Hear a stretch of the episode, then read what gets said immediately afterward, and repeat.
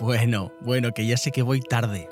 Lo que pasa es que tenéis que comprender que estamos en un mes donde la gente tiende a descansar. Y vamos, que lo importante es que ya estoy aquí de vuelta. Aunque muchos y muchas no os lo creáis, este neoperipatético se ha marchado 7 días de descanso. Sí, tengo 34 años y aunque siempre he sabido de la importancia del descanso para generar una mayor productividad, os aseguro que hasta este momento no había experimentado la sensación de desconexión y relajación que he sentido estos días. Han sido 7 días en un entorno salvaje, en conexión directa con el mar. Menorca.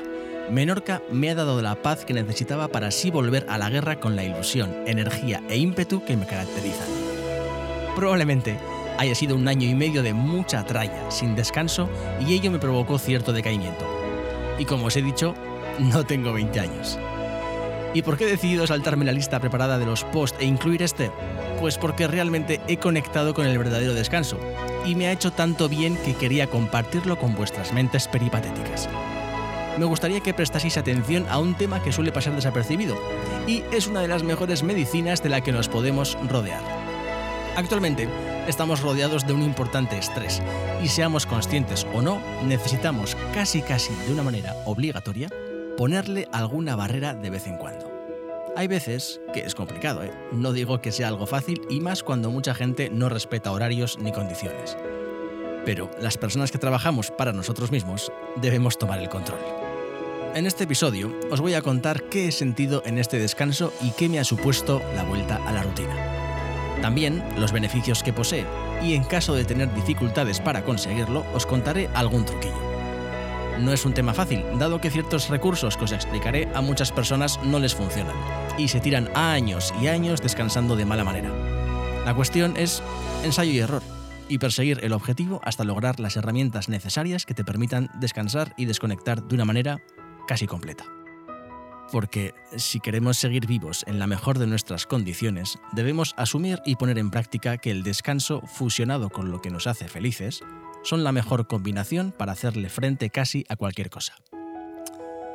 Así que, sin más palabrería, os doy la bienvenida a un nuevo episodio que nos traerá mucha tranquilidad. Os dejo con el descanso. Aunque haya estado desconectado, no vamos a perder esta bonita costumbre de localizar las definiciones del tema a tratar. Así que, como no, vamos allá con la primera. Nada más entrar en la RAE veo que hay bastantes definiciones, entonces he hecho una pequeña selección. Cesar en el trabajo, reparar las fuerzas con la quietud. Número 2. Estar tranquilo y sin cuidado por tener la confianza pues en algo o alguien. Y 3. Dormir, reposar. Claramente, descansar puede adaptarse a muchos contextos. Nosotros nos vamos a enfocar en la desconexión que nos proporciona el descanso y la relajación. Es más, si separamos des de cansar, vemos que encontramos el no cansancio, por decirlo de alguna manera. Personalmente, mi desconexión suele estar condicionada con el entorno. Como buena persona altamente sensible, necesito poco o nulo estrés visual y auditivo para lograr una plena desconexión. Aun meditando de vez en cuando es complicado que mantenga una desconexión total si no estoy en un lugar adecuado. Y hasta hace una semana no he sido completamente consciente de esto, porque mi vuelta también me lo ha demostrado al encontrarme con la realidad opuesta a lo vivido en estos siete días. Es que fijaos, he dormido cerca del mar, consiguiendo noches donde no me he desvelado ni una sola vez, algo completamente inusual en mí.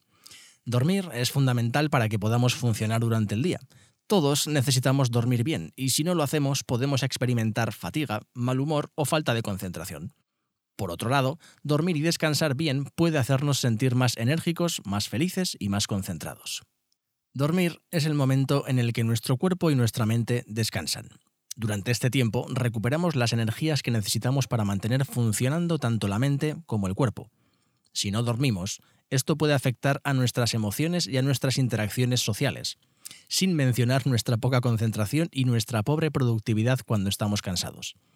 Algunas investigaciones muestran que dormir mal de forma regular puede traer consecuencias para tu salud y el estado de ánimo. Yo os voy a comentar lo que desde hace años me funciona y me ayuda a mantener una regularidad en el sueño. Suelo madrugar mucho, pero esto no es algo fundamental, pero sí mantener cierta rutina a la hora de acostarte y levantarte.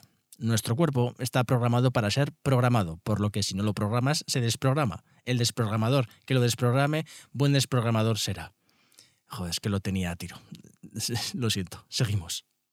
Algo también muy importante y que he comprobado con varias personas es el orden del lugar donde descansas o duermes. Yo antes os hablaba del entorno, pero aquí tenéis un ejemplo mucho más claro. Personalmente no puedo descansar en un lugar lleno de cosas y desordenado. Lograr abstraerse de todo ello es difícil y quien considere que descansa en un entorno así quizás deba valorar la calidad de ese descanso. Hace poco subí el episodio sobre el minimalismo y está demostrado, al menos con este caso, que menos es más. Espacios limpios, de colores claros y con poca información. Una cama, una pequeña mesilla y una ventana, para quien tiene suerte de tener luz natural, son suficientes para obtener un buen descanso. Ni qué decir que si tienes problemas para dormir, dispositivos como móviles, tablets o televisiones no te ayudarán el ruido puede detener o interferir en tu descanso. Además, estos aparatos pueden estimular tu cerebro y mantenerte despierto. La música de corte tranquilo o un libro sin duda son mejores opciones. Y ahora sí que vamos con algo realmente importante que a mí me influyó en gran medida. La combinación del deporte con la alimentación. Pero sobre todo esta, la alimentación. Practico deporte regular a las mañanas. Me despierto, compruebo un poco las noticias mientras me desperezo un poquito, bebo agua y después combino diferentes ejercicios aeróbicos con fuerza. Otras veces salgo a correr y cada dos tres días tomo un descanso.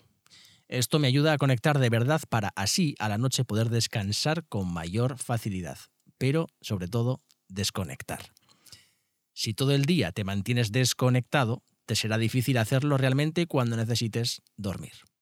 Y luego, sobre la alimentación, decirte que hay ciertos tipos de alimentos que pueden ser la causa de un mal descanso por la noche. Asegúrate de que tu cena no sea demasiado tarde y de que sea ligera. Intenta evitar eh, azúcares, dulces, chocolates y galletas antes de irte a la cama.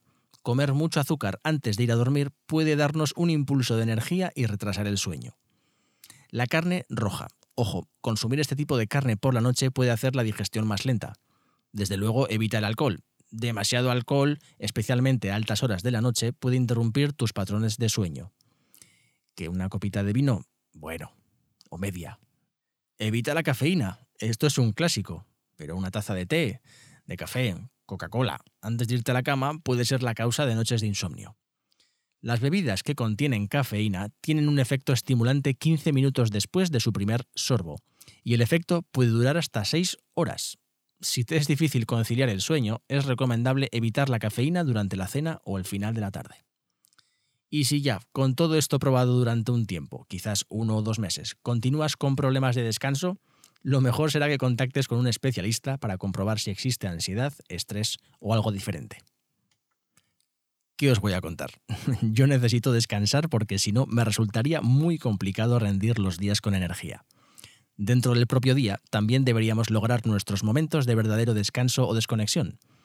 Un descanso cada 5 minutos cada hora de trabajo suele venir bien, aunque yo prefiero 8 minutos cada 2 horas. Si logro un nivel de concentración alto, prefiero no frenarlo, porque después puedo tardar bastante más en reconectar.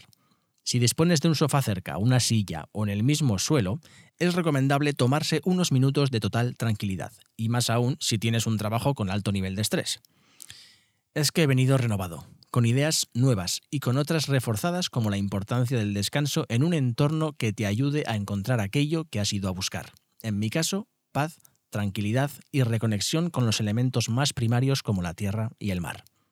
Ese ha sido mi verdadero descanso. Así que ya, vayamos con la conclusión. Está claro que la palabra descanso la escuchamos habitualmente, que es algo necesario, etc. Pero ¿hasta qué punto hemos experimentado ese descanso de forma consciente? Os digo esto porque yo he tardado 34 años en hacerlo.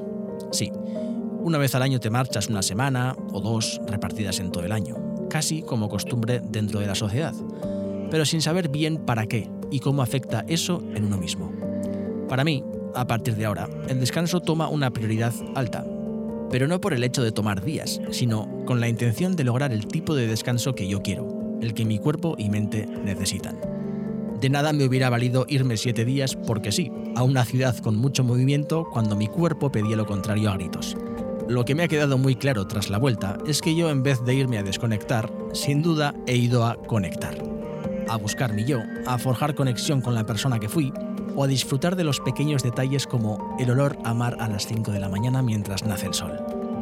Esos pequeños detalles se han convertido en enormes y van a marcar mi dirección en el día a día y en próximas ocasiones.